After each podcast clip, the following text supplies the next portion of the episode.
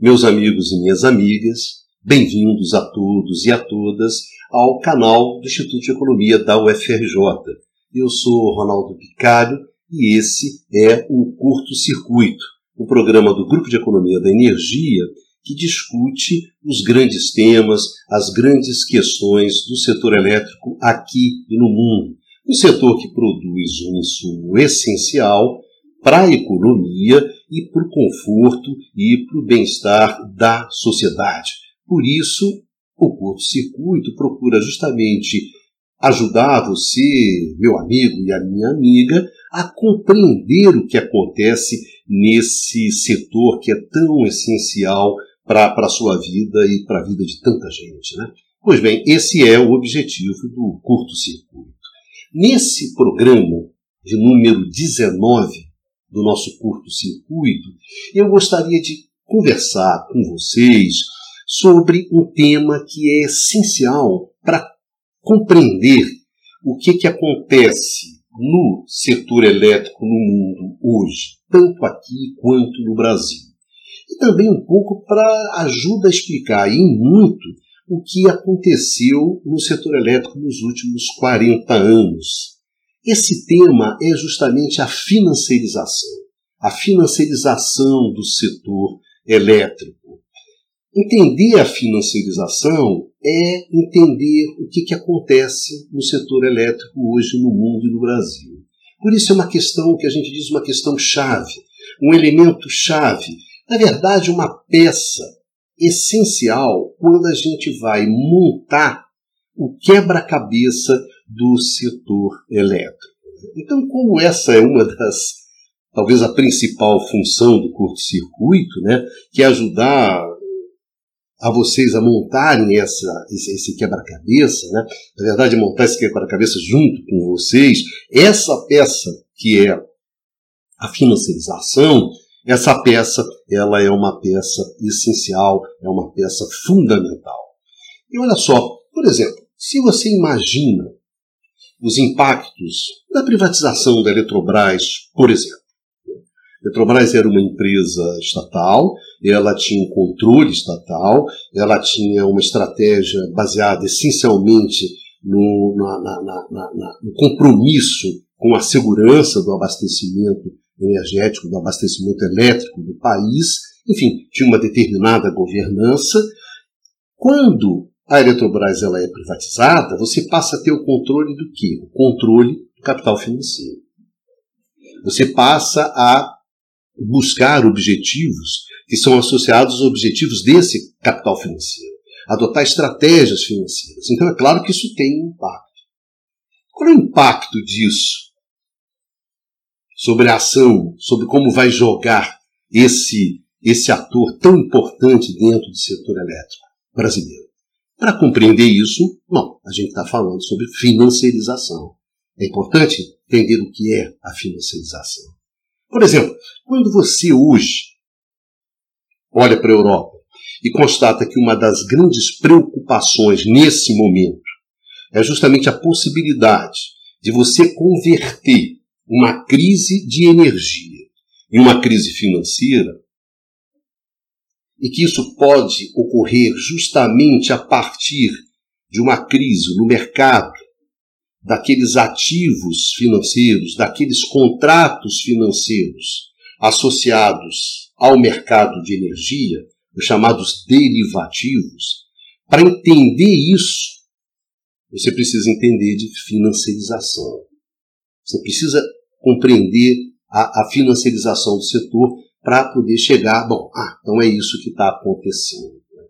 Quando a gente observa, por exemplo, o que está acontecendo no Brasil, nesse exato momento, nesse exato momento, você está lançando no Brasil, pela primeira vez, justamente esses ativos financeiros, esses contratos financeiros associados ao mercado elétrico brasileiro. Que impacto isso tem? O que, que isso significa? Bom, para responder isso, a gente tem que saber tem que discutir o quê? Ah, a financiarização. Três exemplos simples, né? Você vê o quanto é importante entender esse elemento do jogo para você poder entender o jogo inteiro. Então, o programa de hoje vai ser sobre isso. Mas, essencialmente, o que, que é? É uma conversa inicial sobre esse tema. Ele é um tema complexo, e não é um tema fácil, mas é fundamental a gente entender. Então a gente vai começar o quê? A gente vai começar aos poucos. Então, a conversa de hoje é justamente uma conversa inicial, para a gente começar né, a, a, discutir esse tema e vocês começarem a ficarem à vontade com esse tema. Né? Que, como todo tema do setor elétrico, ele é meio, às vezes, um pouco complicado, isso, mas a gente com calma, né, com tranquilidade, a gente acaba chegando a entender o que realmente acontece. Tá certo? Então, hoje, o tema do nosso curto-circuito, desse curto-circuito 19, vai ser a financiarização do, do, do, setor elétrico. Né? Então vamos começar essa, essa, nova, essa nossa conversa, né? começando evidentemente pelo princípio, né? a financiarização. Vamos dar uma olhada nisso. A financiarização do setor elétrico. Vamos ver.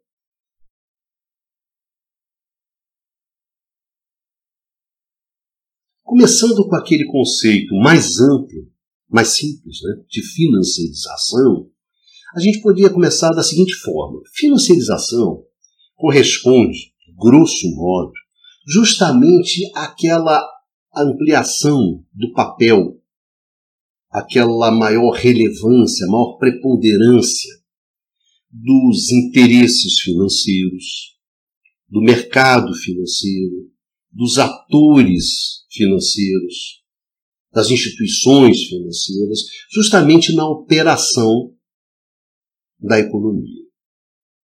Grosso modo, financiarização seria isso, na forma bem simples.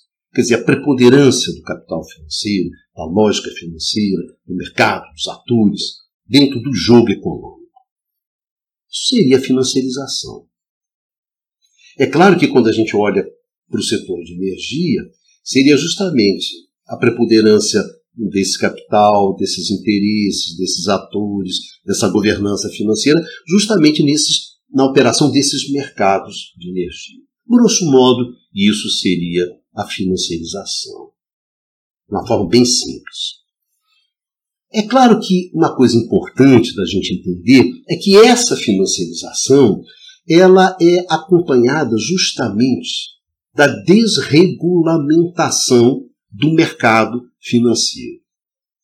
Da desregulamentação, quer dizer, da, da, da redução da, das restrições, da supervisão, do controle, do acompanhamento desse mercado, da liberalização desse mercado, a privatização, a, a, a, a, a nossa financiarização é muito importante entender a financiarização sobre essa ótica da desregulamentação. Porque isso também vai acontecer no setor de energia. A financiarização do setor de energia, ela justamente ela é sustentada de fato justamente por essa desregulamentação desse setor, das atividades desse setor. E tem uma questão muito importante, porque é um processo que vem se desenrolando ali desde os anos 80, e é importante a gente entender um pouco a lógica desse, desse movimento. Quando a gente olha, por exemplo, para o setor de energia. O que é importante entender aqui dentro dessa lógica? O mercado de energia,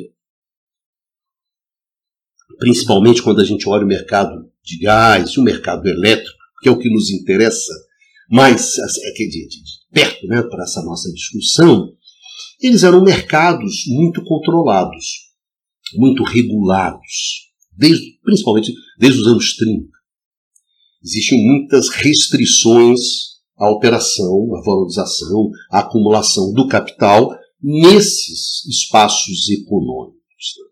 A questão fundamental era que, na verdade, esse é um espaço econômico, por exemplo, as atividades econômicas ligadas ao setor elétrico, mercado elétrico, é uma atividade econômica que serve essencialmente para alavancar a valorização do capital, a acumulação do capital, nos setores A montante e A jusante. Ou seja, a acumulação de capital, o que era importante era a acumulação de capital, a valorização de capital nas indústrias de bens de equipamentos, serviços, por um lado, e a jusante nas empresas que consumiam, né, grandes consumidores de energia, Isso aí que era importante para o capital. Esse espaço aqui era um espaço onde você contava com uma série de restrições, dificuldades, muita supervisão para acompanhar. Enfim, considerava-se que o mercado, por exemplo, o mercado elétrico não era um mercado como outro qualquer, essa não era uma atividade econômica como outra qualquer, e produzia um insumo que não era um insumo como outro qualquer. Então você tinha que ser fortemente regulado. Isso desde os anos 30. Tá bom. Isso era uma situação. A partir dos anos 80, o que você começa é a liberalizar esse mercado. Liberalizar esse mercado justamente para que você possa ter uma, uma acumulação, uma valorização do capital sem as restrições que você tinha anteriormente. Você vai transformando esse espaço econômico num espaço como outro qualquer. Então você tem uma desregulamentação. A palavra-chave é a palavra de desregulamentação. É esse movimento que você começa a observar a partir dos anos 80.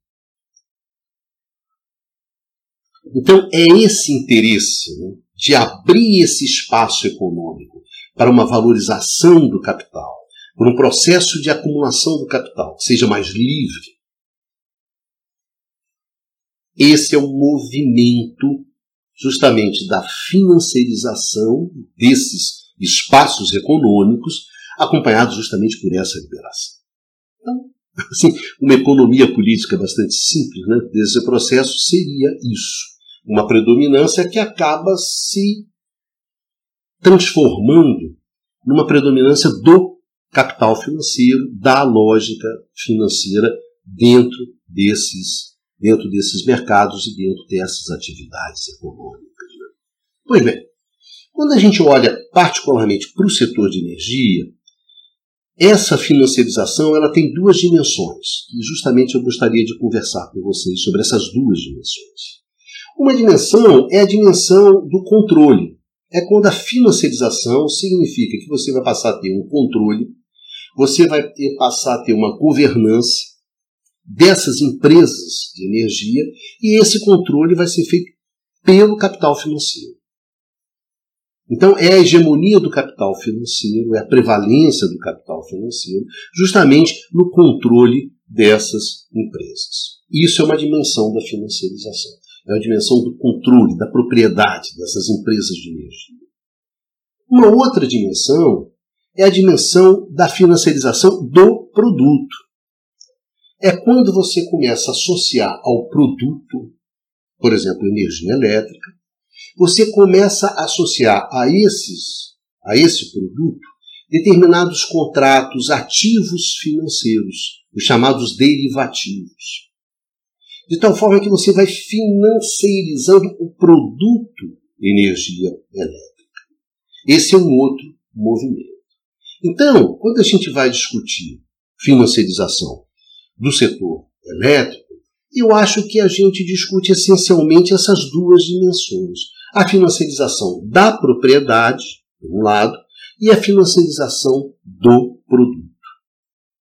Essas são as duas faces da financiarização do setor elétrico, que é as, digamos assim, as duas faces que eu acho mais importantes. Claro que existem outras faces, existem outras discussões, mas eu gostaria de concentrar nessas duas, duas dimensões. A financiarização da propriedade, do controle, da das empresas de energia, daquelas empresas que estão no setor, e depois a financiarização do produto.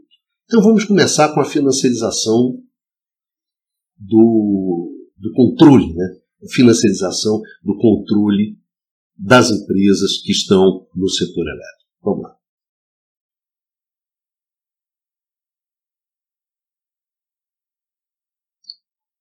Quando a gente fala sobre financiarização do controle, a gente está falando sobre o quê? A gente está falando sobre uma mudança no controle acionário da empresa, na governança da empresa, na estratégia da empresa, que advém justamente do predomínio de determinados agentes, justamente no controle dessas empresas. É que o pessoal chama às vezes de capitalismo é, de fundos, né?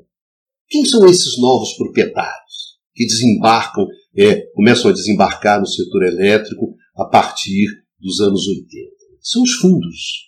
São os fundos de pensão, os fundos soberanos, os fundos fiduciários né, dos bancos, os chamados investidores institucionais, as instituições financeiras especializadas. É esse pessoal que começa a controlar as empresas do setor. E é claro que a partir do momento em que esse pessoal começa a controlar as empresas, né, as estratégias dessas empresas, e de tabela as estratégias desse setor, elas vão passar a priorizar aquilo que esse pessoal acha importante. Né? E o que, que esse pessoal acha importante? A valorização das ações. Então, essa é a estratégia fundamental, a valorização acionária. Tá certo? Essa é a prioridade. É o valor das ações.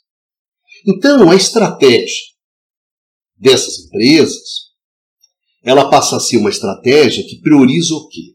Prioriza a rentabilidade no curto prazo. Prioriza a flexibilidade no curto prazo. Ou seja, se acontecer alguma coisa errada, eu posso desembarcar disso aqui sem uma grande perda. Então você nota um encurtamento dos prazos.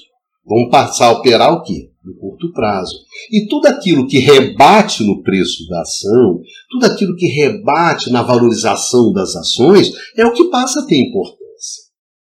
Distribuição de dividendos. Ah, isso é uma coisa fundamental.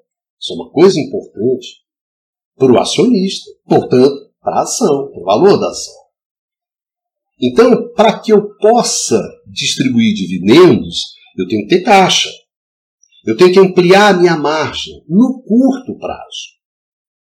Cortar custos, cortar investimentos, porque tudo isso bate no caixa e depois bate, bate na distribuição de dividendos. E bate o quê? Na valorização das ações ter caixa para distribuir dividendos, ter caixa para fazer recompra de ações, que é outra maneira que você tem de valorizar as ações. Então, esse passa a ser o seu jogo. Um jogo de curto prazo. Que é consistente com quem?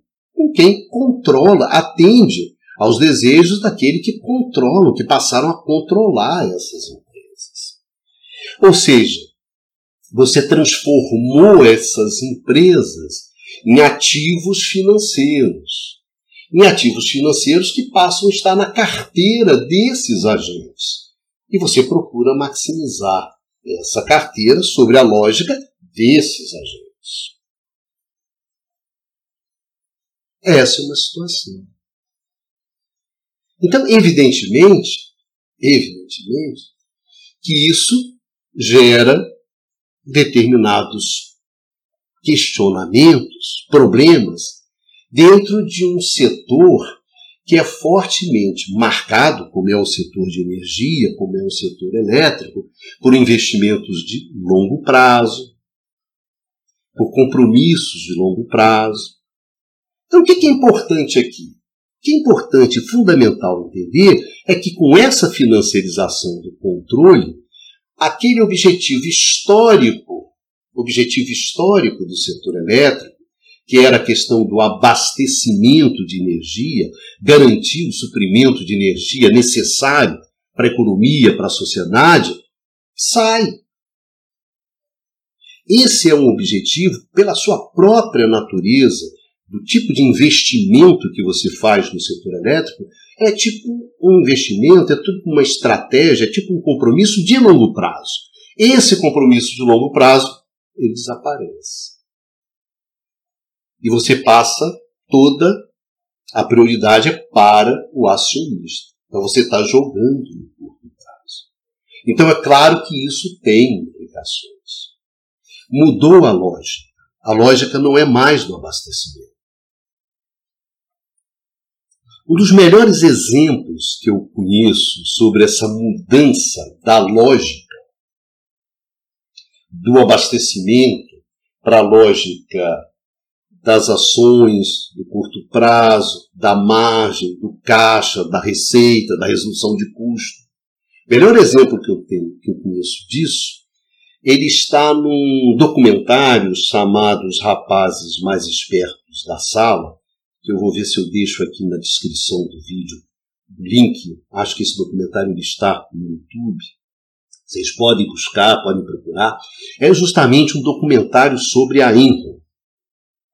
A Enron foi o ícone da financiarização do setor elétrico nos Estados Unidos, foi a Enron, que terminou, que quebrou após a crise da Califórnia. Mas isso é um tema que nós vamos conversar a seguir. Mas o que tem de interessante nesse documentário é uma cena, uma cena na qual você tem um incêndio, você tem um incêndio embaixo de uma torre de transmissão. Se esse incêndio progredir, a temperatura vai cair e a, a linha de transmissão ela vai cair. Você vai ter que desligar essa linha. E você tem o comentário, você tem ali na cena, o comentário, a conversa entre dois operadores da Enro. Se você pensasse em termos do setor elétrico tradicional, a grande preocupação de um operador tradicional do setor elétrico, comprometido com a segurança do abastecimento, é que aquela, aquele incêndio ele não evolua, ele não cresça. Porque se ele crescer, você vai ter, ter um problema de abastecimento, você vai ter que cortar a linha. Então você está ali torcendo, rezando para que aquilo não evolua, para aquele incêndio não evoluir. Olha a conversa dos garotos da Erro. É justamente ao contrário. O que, que eles estão falando? Eles, estão, eles conversam, é muito interessante que eles falam queima, queima, queima, queima, queima, torcendo para queimar. Porque queima, a temperatura aumenta, a linha cai, a oferta reduz, o que, que acontece? O preço sobe. E se o preço sobe, a receita sobe, a margem sobe, né? Vai todo nessa cadeia da valorização das ações, da valorização do prazo. Então os meninos da Erro queima, queima, queima, queima. Isso para mim sintetiza, sintetiza muito a essa lógica do curto prazo, da receita, da margem, do dividendo, da recompra de ações do curto prazo, que é a lógica desses fundos. Tá certo? Eu acho que tem essas questões. Por exemplo, eu acho que um exemplo que é muito hoje, que ele é muito forte, é o exemplo que está acontecendo na França. Quando a França decide, olha, eu vou renacionalizar a EDF, eu vou comprar, eu vou comprar justamente aqueles 16% de ações da EDF que estão na mão dos acionistas privados, eu, Estado, vou comprar e vou fechar esse capital. Chega. A propriedade da EDF vai ser 100% estatal. Por que, que a EDF faz isso? Mais do que a EDF, por que, que o Estado francês faz isso? Ele faz isso porque ele está preocupado com o quê? Ele está preocupado com a segurança do abastecimento. E ele está preocupado com a segurança do abastecimento exatamente no momento dramático. Então eu não posso, eu, Estado francês, colocar a segurança do abastecimento, que é decisivo nesse momento, na mão do mercado, na mão dessa lógica, desses fundos. Eu preciso sair disso. Eu preciso sair disso para quê? Para viabilizar justamente os investimentos da ordem de 50, 60 bilhões de euros que eu preciso fazer, eu, EDF. Então eu saio dessa lógica. Eu saio do que? Dessa financiarização.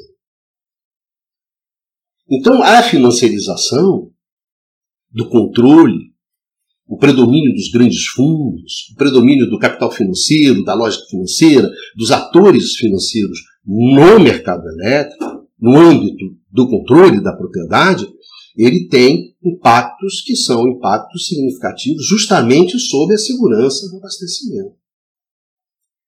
E quando a segurança do abastecimento ela pesa, essa questão ela se coloca. Então, para vocês verem como é que essa questão da financiarização é importante. Mas essa é uma dimensão da financiarização. Existe uma outra dimensão que é a financiarização do produto, que é aquela que a gente vai discutir agora.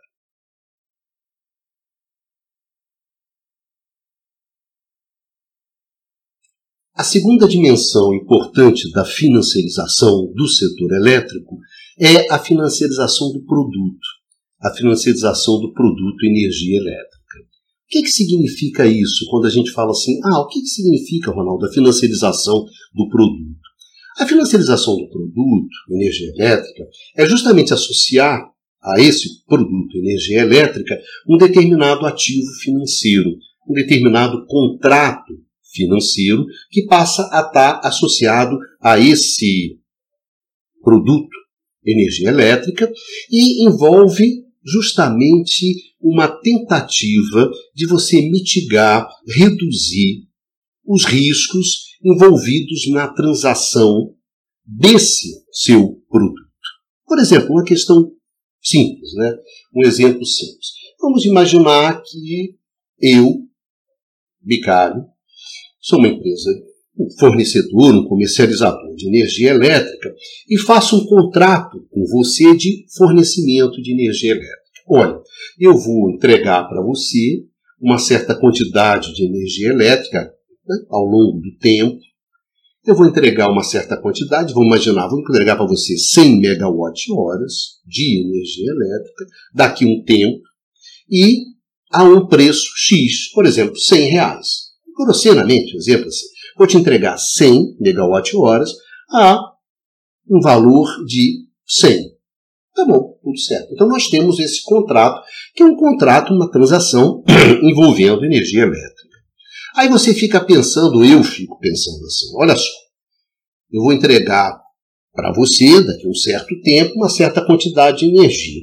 Mas pode ser, qual vai ser o preço que vai valer essa energia? No seguinte sentido, vamos imaginar que aconteça algum problema e eu não posso, eu não vou ter disponível essa energia para entregar para você.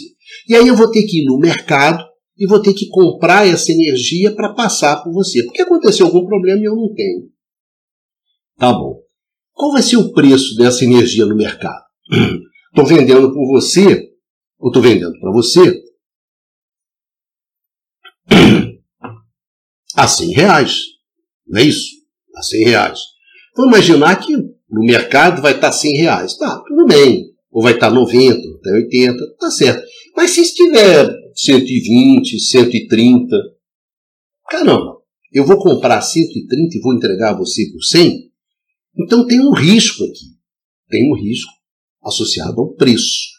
Então eu contrato, na verdade, uma espécie de rede, de seguro, que na verdade é a, a função essencial do derivativo, que procura justamente me proteger. Se tiver, vamos dizer, se tiver a 110, e eu tiver que comprar 110 e vender para você a 100, esse contrato aqui me protege.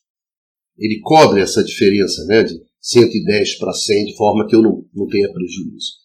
A função dos derivativos, essencialmente, essencialmente é essa, é um seguro que você faz. É um contrato que, na verdade, não envolve, se você pensar, a propriedade da energia, tá certo?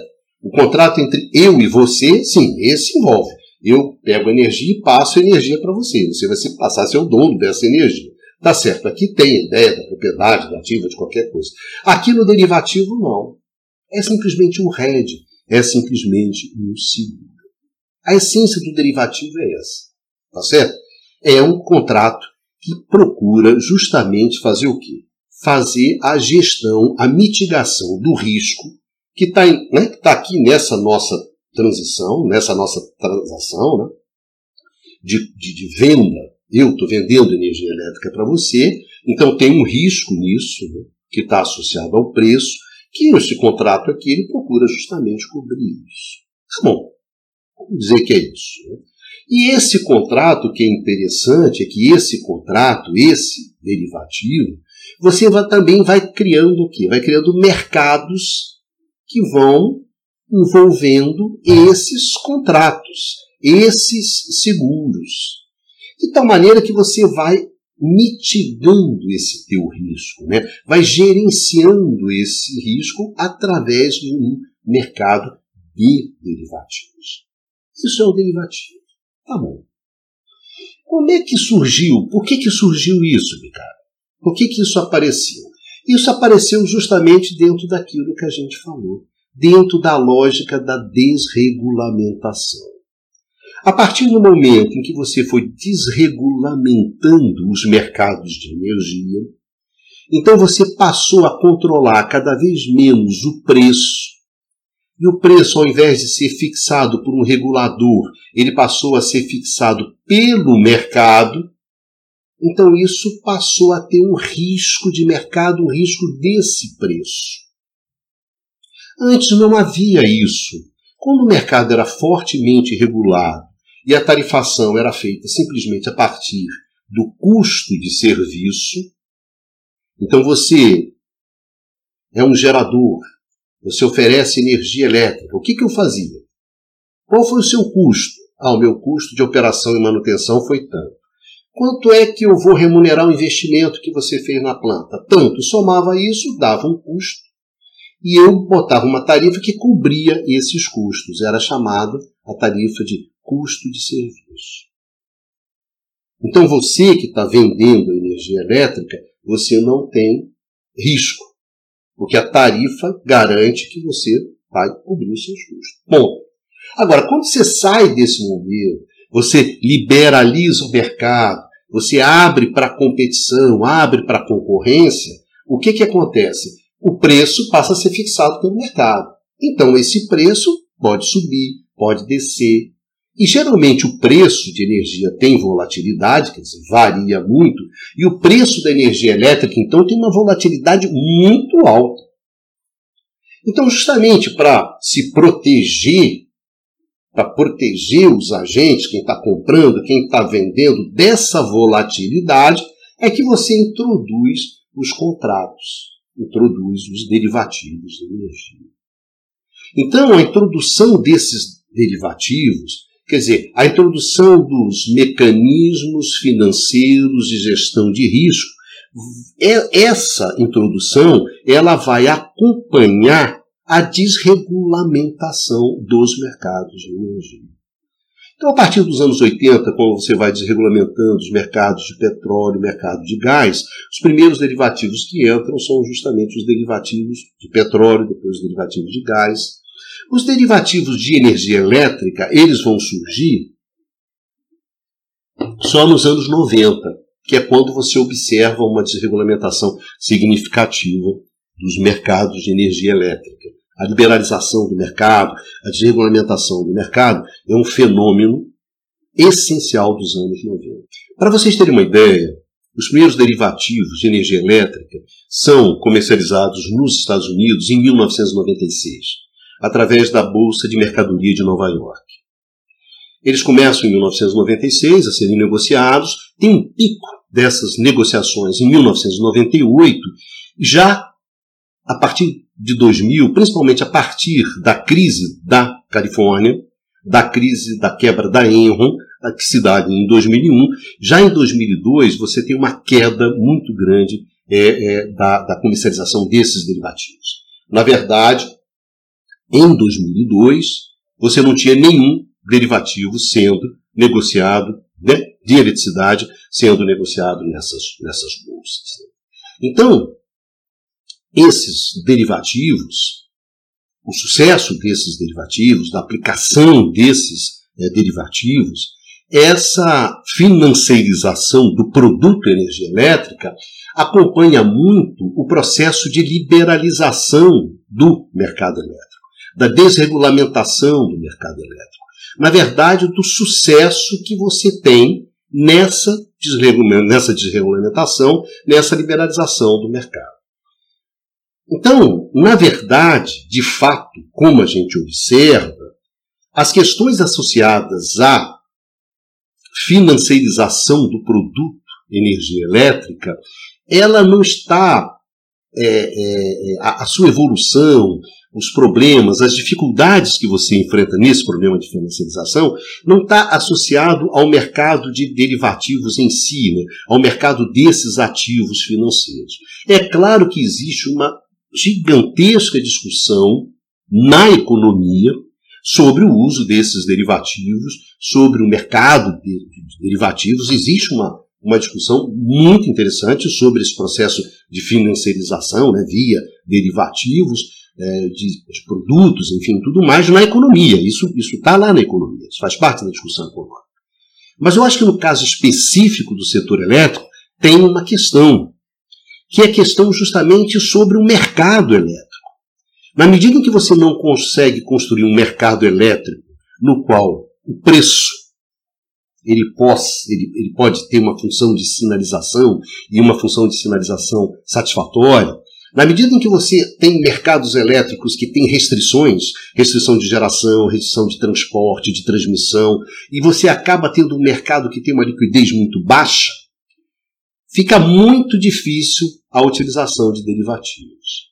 Então, a questão fundamental associada à discussão sobre a privatização dos produtos, né, no caso do produto elétrico, a, privatização, a, a financiarização, a toda a discussão de derivativos no caso do setor elétrico, tem muito mais a ver com as dificuldades que você tem de construir um mercado elétrico competitivo, construir um mercado elétrico que funcione como um mercado como outro qualquer.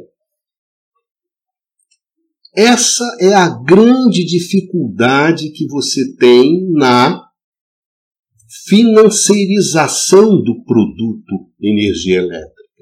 Por isso eu acho que não é à toa, não é gratuito, que a dimensão da financiarização do setor elétrico que mais avançou foi justamente a financiarização do controle da propriedade. Essa foi a financiarização que mais avançou. A financiarização do produto, ela sempre esteve sujeita a essas chuvas e trovoadas, que é justamente a construção do mercado elétrico. E evidentemente que no momento no qual esse processo de construção dos mercados elétricos competitivos enfrenta, já enfrentou lá um desafio muito grande nos anos 2000, deixou de ser a grande prioridade, por exemplo, do mercado elétrico americano, eu acho que se tornou mais uma questão do mercado elétrico europeu, muito em função da posição da União Europeia, o sentido da liberalização, da construção do mercado elétrico. Então, eu acho que diante desse, dessa, dessa situação, é você teve muita dificuldade de avançar na financiarização do produto. A financiarização do produto ela foi bastante complicada por isso, mas por problemas intrínsecos à construção do mercado elétrico. É difícil construir um mercado elétrico. Ou seja, o mercado elétrico ele não é um mercado como outro qualquer, e a energia elétrica não é um produto como outro qualquer. Você transformar esse mercado, que não é um mercado como outro qualquer, transformar esse produto num produto como outro qualquer, né? num mercado como outro qualquer, num produto como outro qualquer, é difícil. É complicado. E isso rebate nas dificuldades sobre a financiarização do produto energia elétrica. Então, por exemplo, quando você olha, você, daí sempre se tem situações muito difíceis. Quando você quebra a Enro, que era uma empresa que não era uma empresa de energia, se dizia que era uma empresa de gestão de riscos, e usava muito esses derivativos, muito esse mecanismo financeiro na gestão de risco. Quando a Enro quebra ali em 2001, essa questão ela detona, sai de pau no caso americano. Simplesmente sai de volta. A, a, a crise da Califórnia ela detona o processo de liberalização, de desregulamentação dos mercados e, de tabela, detona essa financiarização de produto.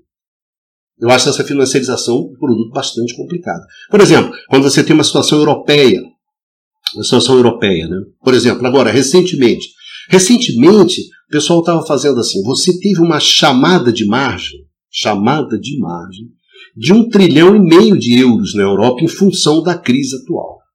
Você fala, chamada de margem? Chamada de margem é o seguinte: a chamada de margem ela está associada às garantias que você dá. Se eu tenho um contrato de fornecimento de energia elétrica contigo, né, eu tenho um contrato, eu tenho um contrato, e esse contrato estipula um determinado preço que eu vou entregar para você. Aí você olha para isso e eu dou certas garantias. Nesse contrato eu tenho certas garantias e dou determinadas garantias para você de que vou cumprir isso. Se você tem uma guerra, como você tem no caso da Europa, você tem uma explosão de preços, como você tem na Europa, a questão que se coloca é o seguinte: meu Deus, será que esse cara vai cumprir esse contrato? Ah, acho que fica mais difícil, né? Então faz o seguinte: ele tem que aumentar as garantias dele. Então você tem que botar mais garantia. De tal forma que se você não cumprir, o cara vai lá e leva as suas garantias, tudo bem. então você tem que botar mais garantia. Isso significa que as empresas de energia elas têm que ir nos bancos pegar dinheiro para botar na garantia. Então o que está acontecendo na Europa? Você está falando o seguinte: olha, os bancos centrais têm que liberar crédito justamente para essa rapaziada poder aumentar a garantia. Senão esse mercado aqui de, de derivativo, esse negócio aqui pode dar confusão. Ou seja, na essência, esse é o jogo da financiarização. É o jogo da financiarização dos produtos, né?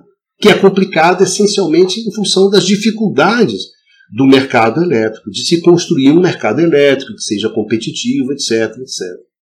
O derivativo é que está gerando em torno do preço. Eu vou entregar você por 100. Aí tem um derivativo que tenta mitigar esse risco aqui. Olha, tem um contrato que se tiver 110, esse seguro aqui me segura. Né? Ele me dá uma cobertura. Quando eu for lá no preço, aí eu lá, quanto é que está o preço aí no mercado? Ah, não está 100 como eu esperava, está 110. Mas como é que esse mercado forma esse preço? É esse que é o problema. Se esse mercado tem uma volatilidade muito grande, se essa questão é muito complicada, como é que eu vou fazer um mercado derivativo baseado no mercado spot de preço que não, que não se comporta como um mercado spot deveria comportar? É esse o problema. O problema do, da financiarização, da financiarização é, do produto energia elétrica é que o mercado elétrico é muito mal comportado. é, um, entendeu? é um cavalinho muito mal comportado. Derivativa são apostas, né? Como se aposta no cavalinho. Você aposta que um cavalinho vai vencer, não, o preço vai subir. O outro aposta que o preço vai cair. E dentro desse jogo, né, de quem aposta nos cavalinhos, é que você vai mitigando, vai dividindo o risco, vai securitizando, vai fazer o que você quiser aí, chamar.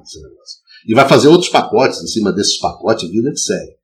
Agora, se você tiver um cavalinho que é muito doidão, como é o cavalinho do setor elétrico, como é que você faz as apostas? Né? Que engraçado do setor elétrico é isso. É todo mundo querendo, ah, esse é um cavalinho, um cavalinho como outro qualquer. Aí você vai, ah, não é não. Esse não é um cavalinho como outro qualquer. Esse é um cavalinho muito doidaço, rapaz. Então apostar nesse cavalinho, apostar contra esse cavalinho, é sempre uma coisa complicada. Então esses são temas gerais que a gente estava falando sobre financiarização. É claro que a gente vai voltar nessa discussão, né? ainda mais agora né, que você está iniciando a comercialização de derivativos, num mercado elétrico como o mercado brasileiro, um mercado hidráulico com risco, e falando, não, deixa que esse negócio aqui gerencia risco, não tem problema. Então, a gente está entrando numa fase no Brasil também que a gente tem que acompanhar muito do que vai acontecer.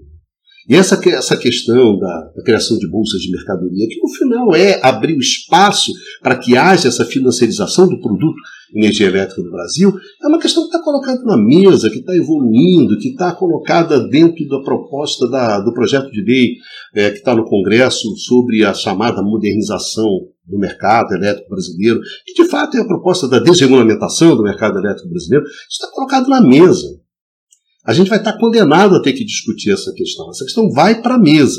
Então é bom a gente começar a entender um pouquinho sobre essas coisas. Então esse curto-circuito foi um produto, foi um, um, programa feito tentando começar essa discussão, falando sobre as coisas assim mais básicas assim para a gente começar a entender a encrenca que é essa questão da financiarização do setor elétrico. Tá certo, pessoal?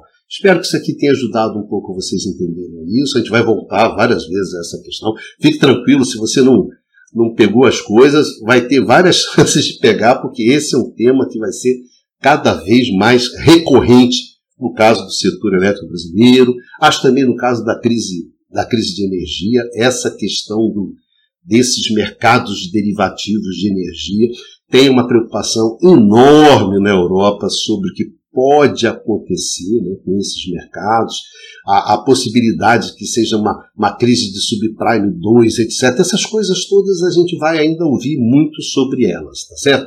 Então hoje foi um programa basicamente para dar essa coisa um pouco introdutória para vocês, tá certo?